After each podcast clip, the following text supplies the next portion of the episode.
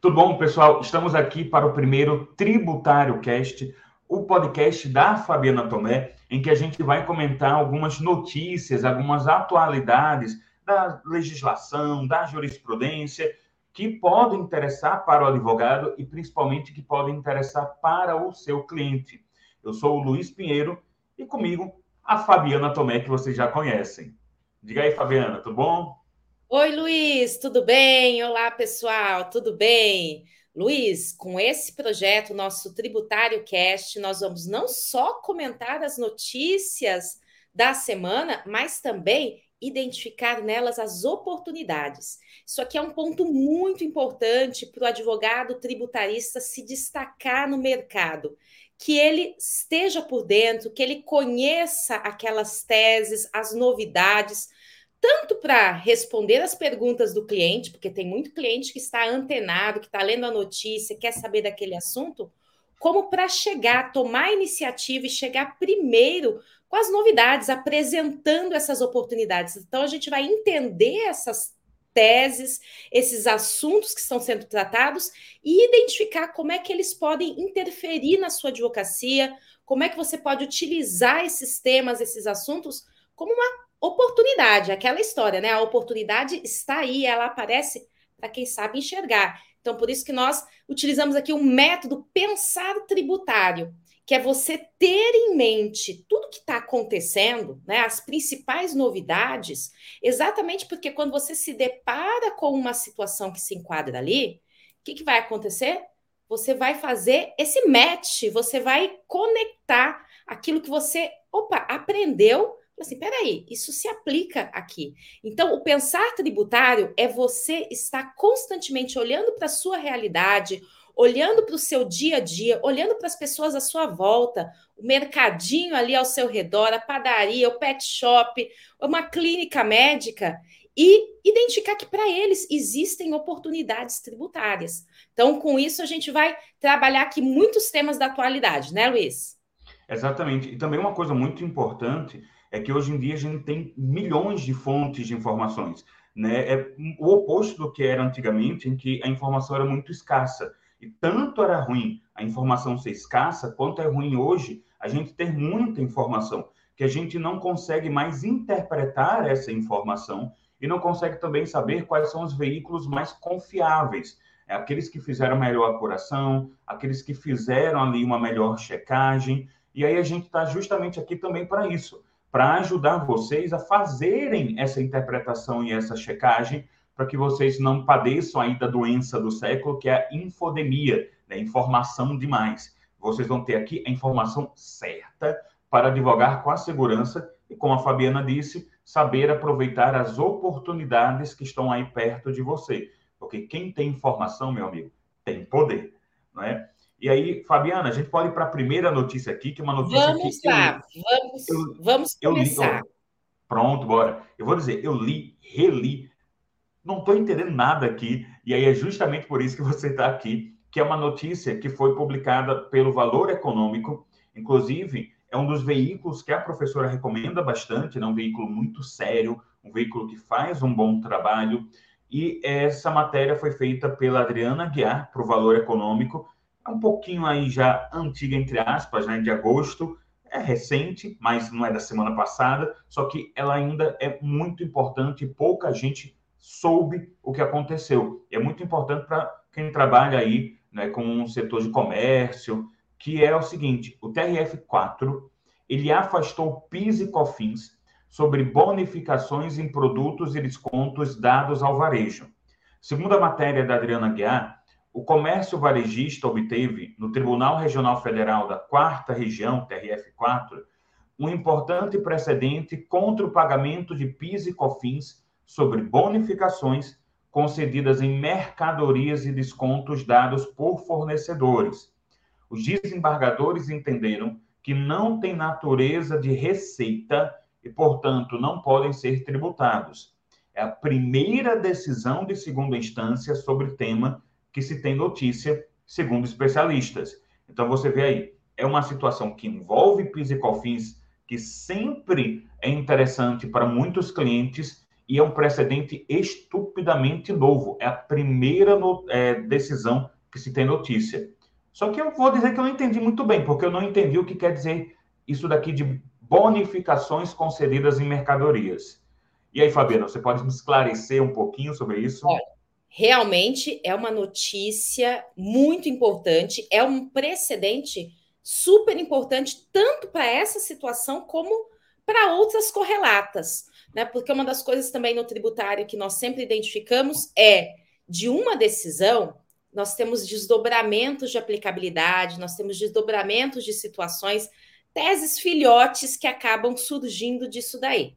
Mas vamos entender aqui esse, essa situação. Olha só, quando você lê uma manchete como essa, aí fala assim: é, o, o Tribunal Regional Federal é, livrou, né, liberou ali do pagamento de PIS e COFINS sobre descontos e bonificações. Qual é a primeira coisa que vem à mente? Peraí, mas se eu tive um desconto, eu vou pagar PIS e COFINS sobre esse desconto? Se eu recebi bonificação em mercadoria, o que seria uma bonificação em mercadoria? Seria, aqui nós estamos falando, até para delimitar a situação concreta, nós estamos falando quem é o seu potencial cliente aqui, né? Identificando já a oportunidade tributária enquanto nós explicamos essa situação. É o comércio varejista. Por quê? Porque as empresas do comércio varejista, eles adquirem né, mercadorias para revender. Então, às vezes, esse cliente vai adquirir e fala assim: não, eu quero um lote de. Quem me conhece sabe que eu dou exemplo com copos, né? Copo. Loja de copos sempre. Né? É, eu vou fazer aqui, vou comprar um lote de 500 copos para revender.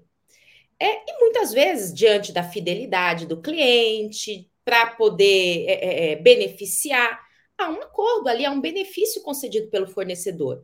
Você compra os 500 copos, mas o fornecedor fala assim: ah, te dou mais 10 de brinde. Isso é uma bonificação em mercadoria. Hum. Né?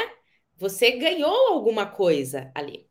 E outra situação que acontece, que é são os descontos. Né? Eu fui lá e comprei um copo, 500, um lote de 500 copos.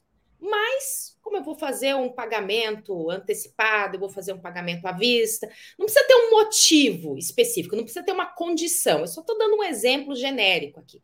A situação é: o fornecedor, por algum motivo, talvez até pela relação, ou para manter a relação com aquele adquirente, dá um desconto. Fala assim: ah, você tinha que me pagar 100 mil reais, mas é, é eu vou te dar um desconto aí de 5%. Você vai me pagar 95 mil reais. Né? Então, essas são as hipóteses, né? Então, das bonificações em mercadorias e dos descontos. Então, são descontos que o varejista, quando ele compra a mercadoria para revender, o fornecedor dele dá esse desconto, ou o fornecedor dele dá um bônus em mercadoria. E o que, que o PIS e a COFINS tem a ver com essa história toda? Né? PIS e COFINS são tributos que incidem sobre a receita da empresa, receita ou faturamento da empresa. Receita ou faturamento da empresa são os ingressos, os valores que essa empresa recebe e que integram o seu patrimônio. Né? Então, se eu vendi né, 500 reais em copos, minha receita foi 500 reais. Tá? Inclusive, Fabiana, é, ah. é, uma coisa interessante que isso não é só um conceito doutrinário, né? O STF já deu o conceito de receita. Exatamente. Quando o STF julgou a tese do século, a tese da exclusão do ICMS, da base do PIS e da COFINS, né, o que, que ele disse? Ele disse que o ICMS, inclusive aproveitando aqui esse exemplo, se eu vendi o copo por 500 reais, né, recebi os 500 reais, mas, colocar aqui para facilitar meu cálculo, 10%. 10% disso, 50 reais, era um ICMS, de que eu destaquei na nota fiscal. Tá? Então, o STF falou assim: olha, o dinheiro que você, apesar de você ter recebido os 500 reais, você só ficou, foi o ingresso financeiro que agregou ao seu patrimônio 450. Então, o ICMS não pertence a você. Então, logo, ele não é receita. Então, olha como que as coisas vão se conectando e vão se desdobrando. A tese do século, cujo julgamento para afirmar esse conceito se deu lá em 2017, né? Depois a discussão dela foi prolongando um pouco, mas esse conceito foi firmado lá em 2017 e é, ele é aplicável para vários âmbitos, porque afinal de contas, receita é um conceito utilizado em vários campos de tributação, em várias formas de tributação. Né? Então, o STF, como bem ressaltou o Luiz, ele já estabeleceu na tese do século, no tema 69, que é receita é aquele ingresso que se incorpora ao patrimônio do contribuinte. E aí nós temos dois pontos. Primeiro, né, é um ingresso e segundo que se incorpora ao patrimônio. No caso da venda do copo, né? O ICMS, eu recebi os 500 reais pela venda do copo, né? Eu recebi esse, teve, tive um ingresso de 500 reais. Só que não foram os 500 reais que se incorporaram ao meu patrimônio, só 450. Porque o ICMS, destacado na nota fiscal, é um valor que eu tenho que repassar para o Estado, que é quem cobra o ICMS, quem é o titular. Então, na tese do século, se firmou o conceito de receita, colocando inclusive essas na definição esses dois elementos, o ingresso que se incorpora definitivamente ao patrimônio do contribuinte, mas o foco ali estava examinado o que é se incorporar ou não, porque se eu vendia mercadoria e recebi valores, eu tive o ingresso. A discussão era o ICMS se exclui da base de cálculo porque ele não se incorpora ao contribuinte. E aqui nessa situação, o que, que nós temos? Né? Então, delimitado aí o conceito de receita, como um ingresso que se incorpora ao patrimônio do contribuinte. O que acontece é que quando nós vamos pensar até em aspectos contábeis, né? É, uma outra coisa, inclusive, que me perguntam com muita frequência, Luiz, é sobre a imprescindibilidade de fazer contabilidade, de dominar a contabilidade para atuar no tributário. Né? E eu já quero fazer aqui, então, uma ressalva. Claro que todo conhecimento Todo conhecimento agrega. Todo conhecimento é válido. Todo que você fizer de estudo, de curso, que você se dedicar, claro que isso vai agregar, né? Mas não é algo imprescindível, né? Então vai depender de, de que campo do tributário, inclusive, você quer atuar em relação a isso. Então não precisa pensar em fazer é, é, faculdade de contabilidade, cursos aprofundados de contabilidade, e inclusive alguns conceitos contábeis, como é aqui dessa questão que nós estamos tratando, na verdade a gente acaba entendendo ele para argumentar o contrário, que ele não se aplica ao direito. Né? Então é, é, é importante a gente ter essa noção de que, claro, nós utilizamos elementos de contabilidade aqui nas nossas discussões, mas é, é para atuar no tributário, você conhecendo os documentos fiscais, que é algo que eu sempre faço questão de, de mencionar aqui nas nossas aulas, de explicar aqui nos nossos comentários, nas nossas lives, no nosso podcast, mas que você não precisa se preocupar tanto, ah, então eu tenho que fazer um curso de contabilidade correndo. Veja só o que, que acontece nessa situação. É, como que a Receita Federal entende a tributação dos descontos ou a tributação das bonificações em mercadoria? A Receita Federal, inclusive em soluções de consulta, se manifestou no sentido de que tudo que é, é, aumenta a minha, o meu patrimônio líquido, né? ou seja, que aumenta o patrimônio de algum modo da empresa, isso seria receita. E o que, que significa isso? Uma empresa, ela tem ativos e passivos. Passivos são seus débitos. Ativos é o seu patrimônio e o que ela tem para receber. Então, se uma empresa tem um débito de 100 e um ativo de 100, né?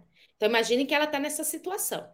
Embora sempre ativos e passivos vão ter que ser iguais, mas ela tem aqui, então, um débito de 100, um estoque, um ativo de estoque de caixa de 50 e o patrimônio líquido, que é o valor da empresa, resumidamente, mais 50 ali. Quando ela diminui a sua dívida de 100 para 80, isso aqui, né, essa diminuição da dívida vai implicar o quê? Que ela tem mais ativo. Se eu, tenho, se eu não tenho dívida, imagine você. Vamos pensar aqui, uhum. tentar colocar uma situação bem do dia a dia. Você tem o seu salário. Você recebe 5 mil reais por mês. E você tem um gasto, uma dívida de 3 mil reais por mês. Sobrou só 2 mil reais para você. De repente, vem o seu credor e fala assim: Não, você não precisa pagar 3, e 3 mil por mês, não. Me paga 2,500. Veja, vai sobrar mais dinheiro para você. Então, uhum. tentando esclarecer de um modo bem didático, o entendimento da Receita Federal é nesse sentido.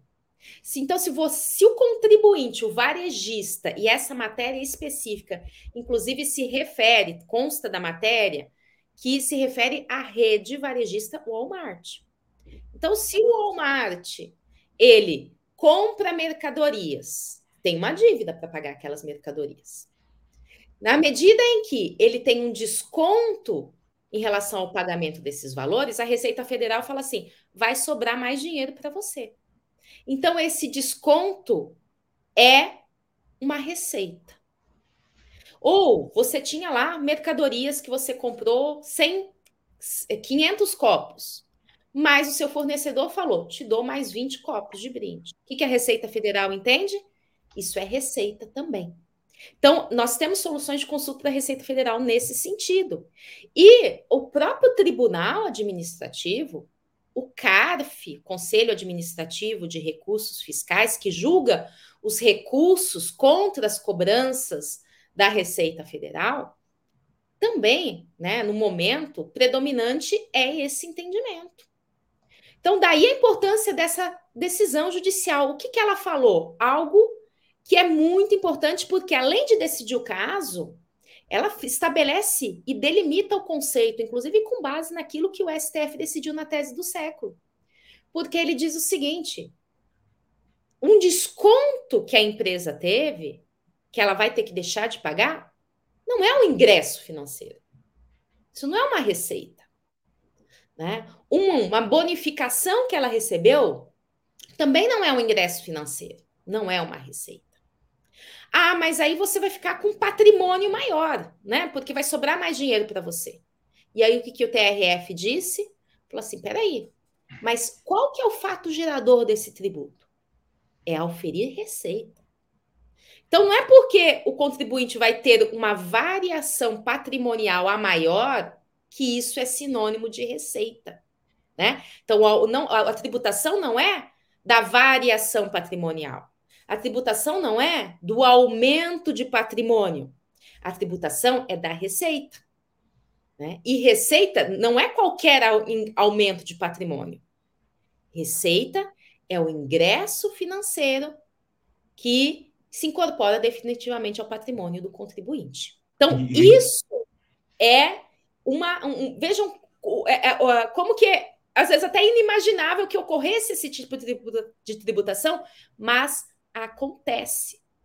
E aí o seu cliente, olha só, o seu cliente, tá? E quem recolhe PIS e COFINS, aqui que nós estamos falando, até para delimitar, separado, né, sobre esses valores, são empresas do lucro real e são empresas do lucro presumido, tá? Então, especificamente, a gente está falando de empresas do lucro real e do lucro presumido, né? Que compram mercadorias, então você pode quem é o potencial cliente? São comércios.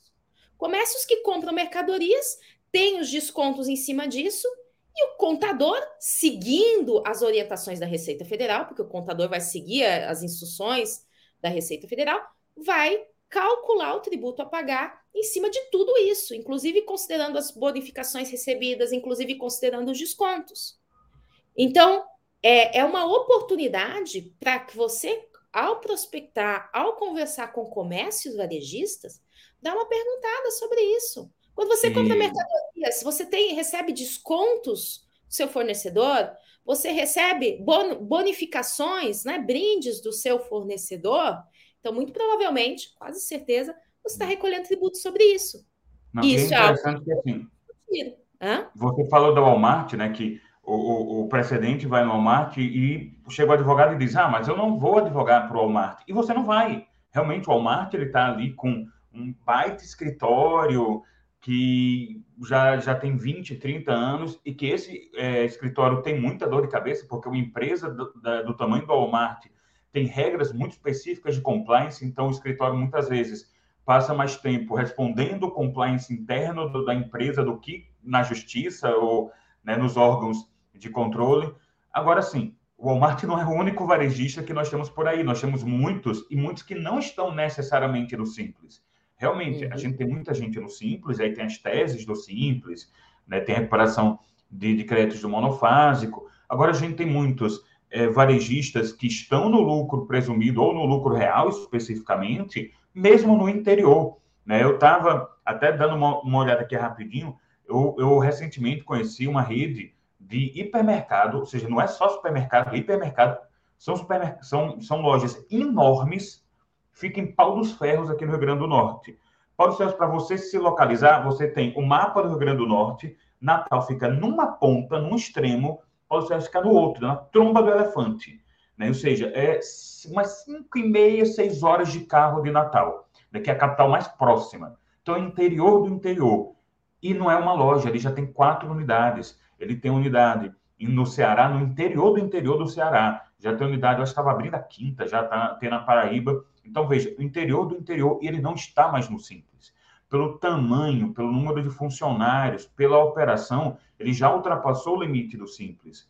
E aí, quem é o advogado que ele vai buscar? Ele pode buscar o advogado da capital, que fica 5, 6 horas de distância dele. Ou ele pode buscar um advogado da localidade. Então, você veja que é um cara do Simples, no interior, que é muito comum o advogado dizer: essa tese não serve para mim porque eu estou no interior, como se o interior fosse morto, como se você não tivesse, ah, interior aqui de Pernambuco tem, é, eu estou falando, claro, Nordeste, né, mais próximo de mim, tem uma empresa de calçados e uma empresa de vestuários gigantesca. Tem tanto a parte de indústria quanto tem a parte de comércio lá.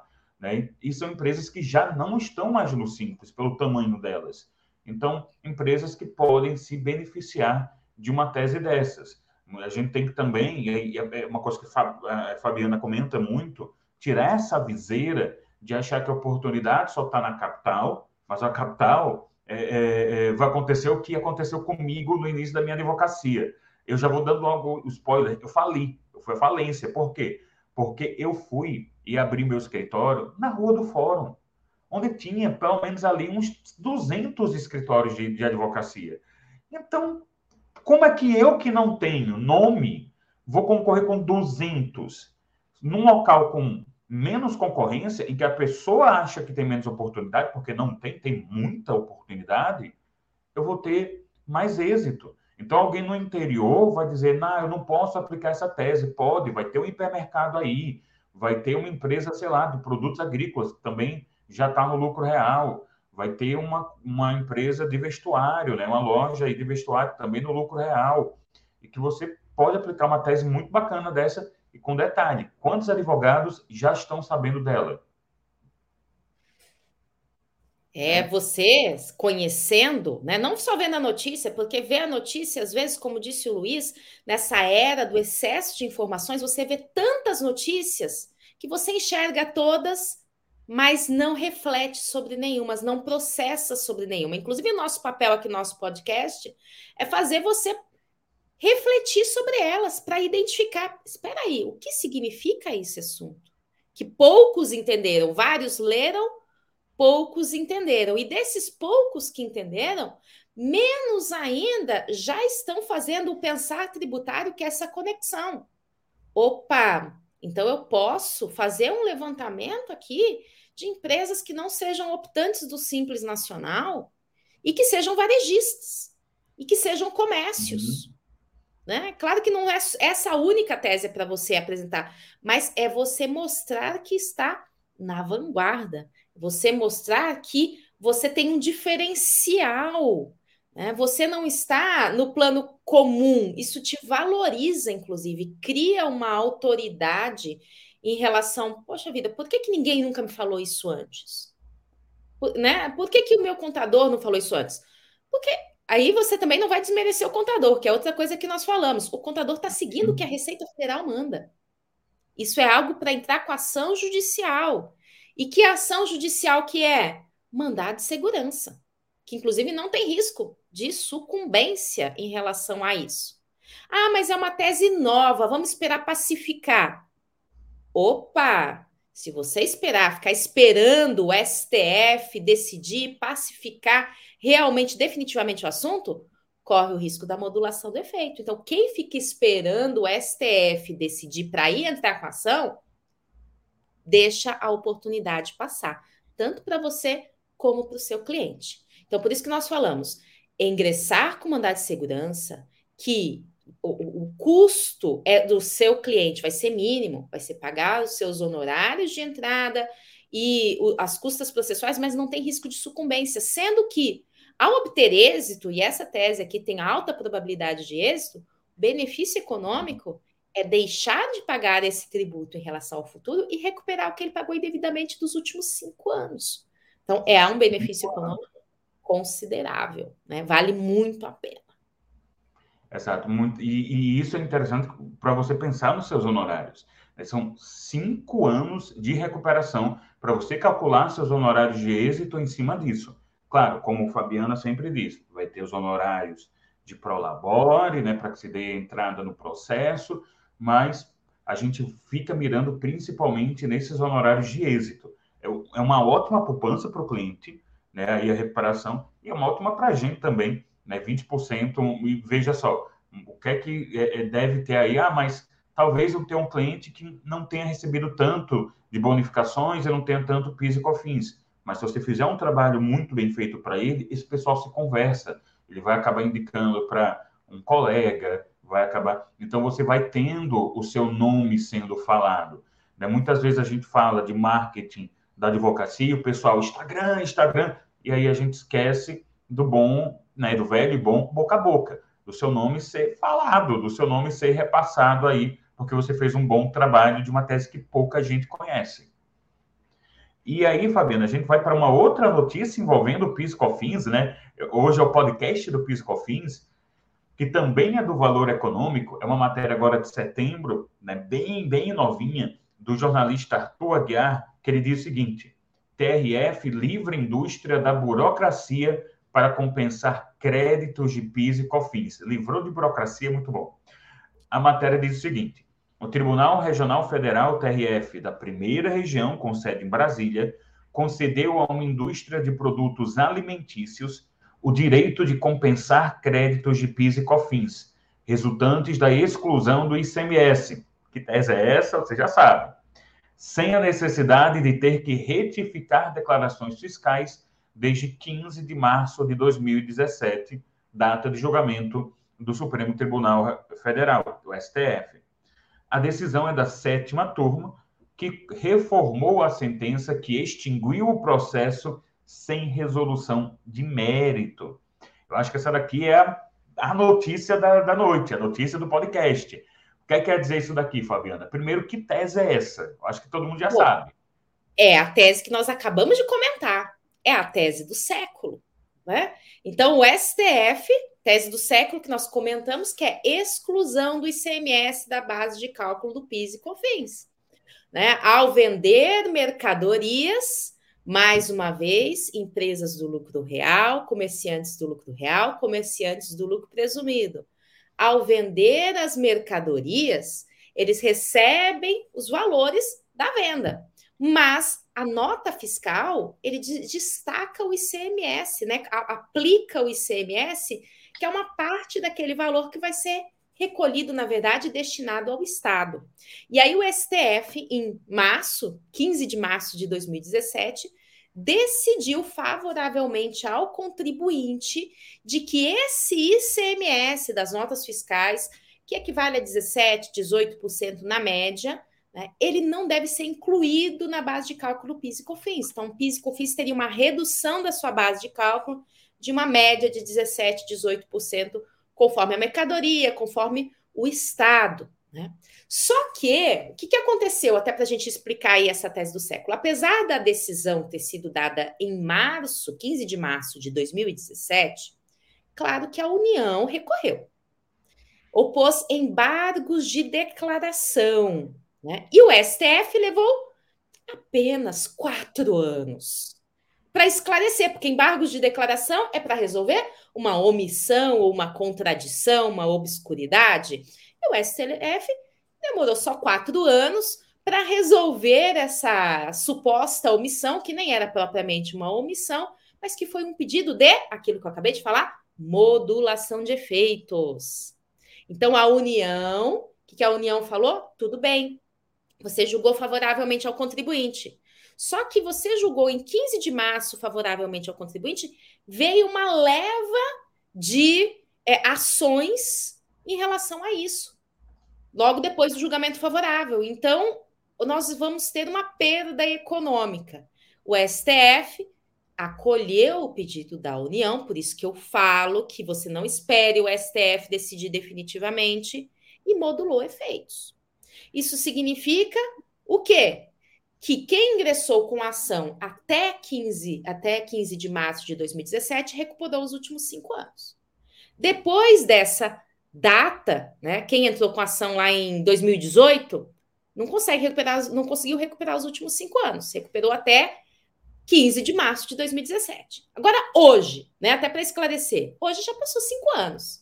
Então, se você. Então, é uma oportunidade de ouro a tese do século, porque apesar dela ter sido julgada em 2017, os embargos de declaração ter sido julgados em maio de 2021, muita gente, muitas empresas não fizeram a recuperação desses valores.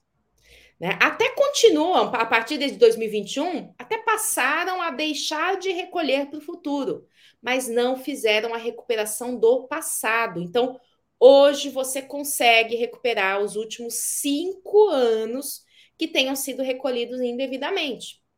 Só que, exatamente em virtude dessa decisão do STF, aí sim, em maio de 2021, em caráter definitivo, porque aí sim encerrou essa discussão a Procuradoria da Fazenda Nacional, a União, concordou.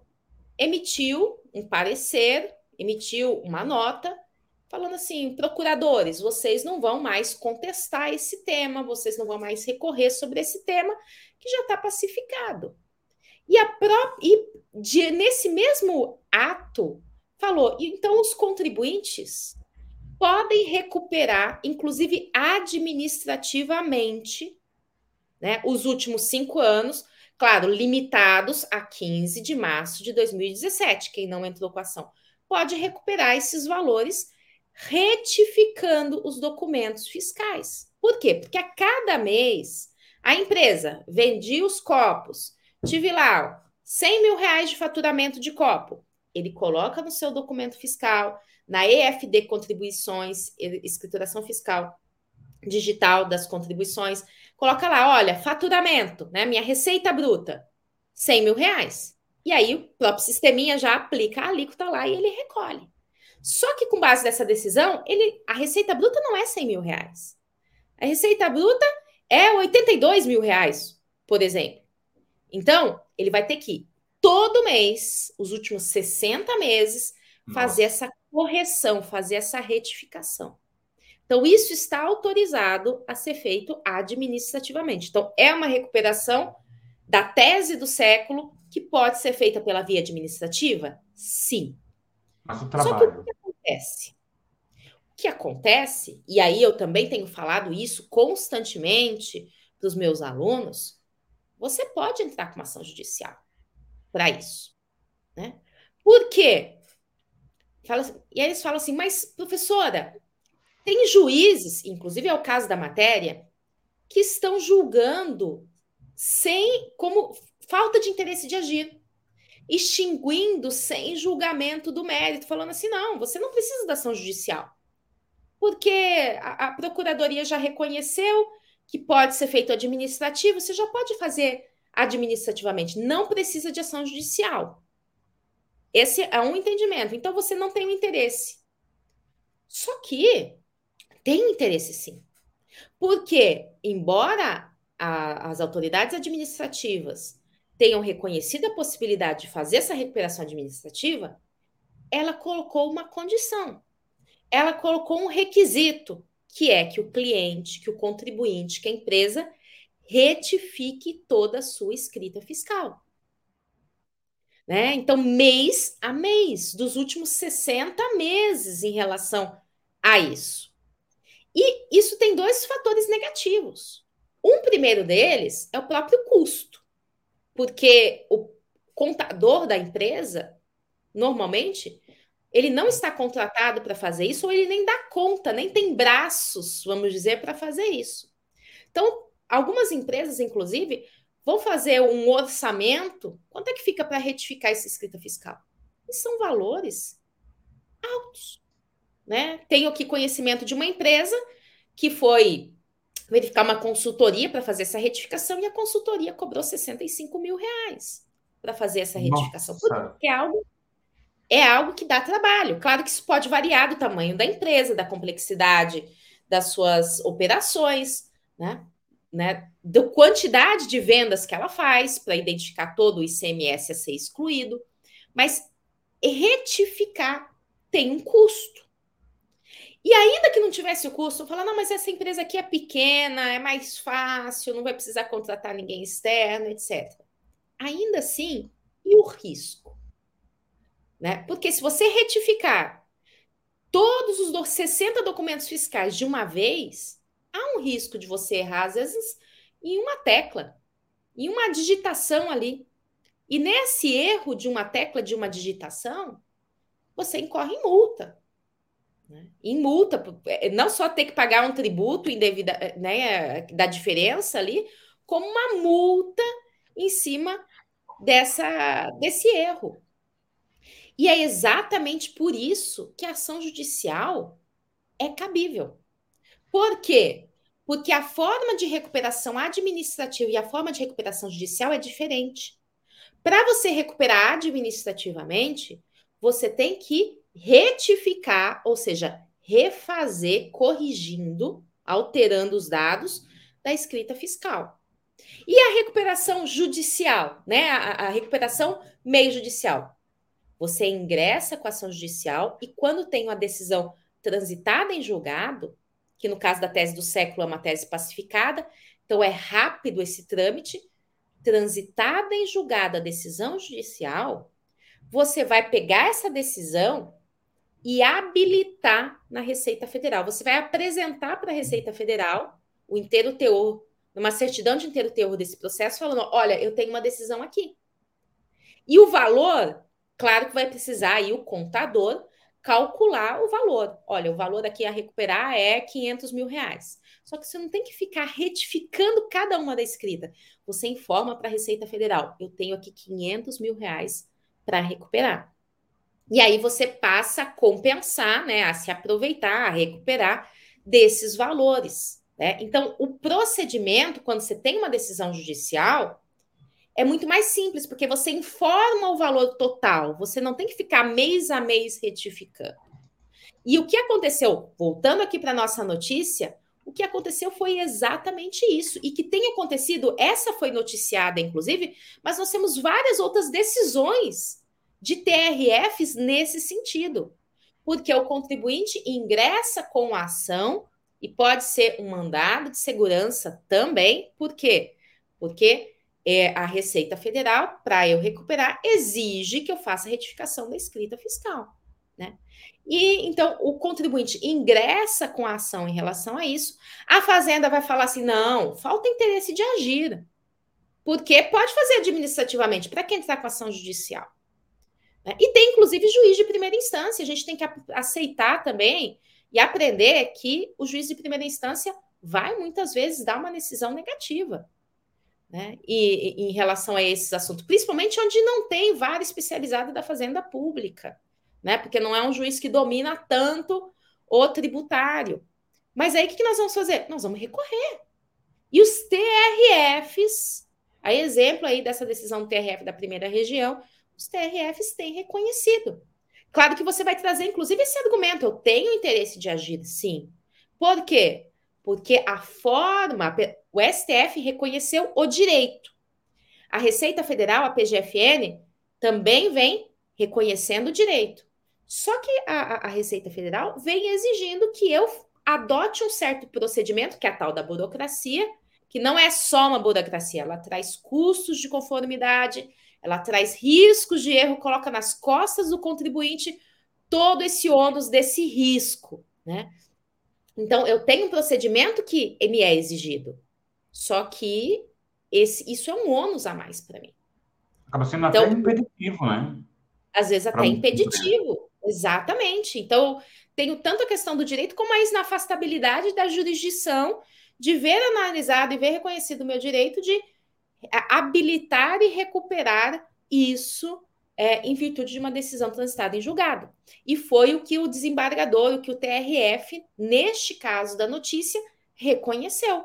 Né? Reconheceu que sim, considerando que para fazer a recuperação administrativa se exige a retificação desses documentos fiscais, que traz, ali nem foi mencionado o custo, foi mencionado o risco, né? Que traz um trabalho e um risco para o contribuinte, tem o interesse de agir. E, portanto, tendo o interesse de agir, o assunto em si está pacificado, né? Que é a tese do século. E com isso julgou procedente a ação judicial do contribuinte, e com essa decisão judicial, ele se livra da burocracia de retificar toda a escrita fiscal, porque agora ele vai pegar essa decisão transitada e julgado, vai, nos termos da Instrução Normativa 2055 de 2021, da, apresentar e fazer uma habilitação desses créditos e passar a compensá-los, que é um procedimento muito mais seguro. Fabi, você recomendaria que eu já colocasse esses argumentos como uma preliminar na minha petição inicial? Por mais que, assim, a gente sabe que ainda vai ser argumentado, mas é, eu entendo que eu posso já me adiantar. Né? Ah, como é um argumento frequente da Receita, né? como uhum. é um entendimento, infelizmente, de alguns juízes já colocar isso numa preliminar para explicar. Excelência, eu tenho interesse de agir. Uhum, sim, eu acho que é altamente recomendável isso, né? A preliminar do interesse de agir, mostrando uhum. porque, olha, apesar de ser um assunto que no mérito, direito em si já está pacificado, a Receita Federal traz condicionamentos. Esses condicionamentos me trazem custos, esses condicionamentos me trazem riscos e eles são ilegais, né? E é, trazendo, inclusive, menção a, a, esses, a esses precedentes, né, que vêm reconhecendo o interesse, sim, de agir do contribuinte nesses casos. Então, sim, boa, boa recomendação aí, boa, boa pontuação, Luiz, que é trazer esse ponto já na sua preliminar, para já trazer a, a evidência do seu, do seu direito ali.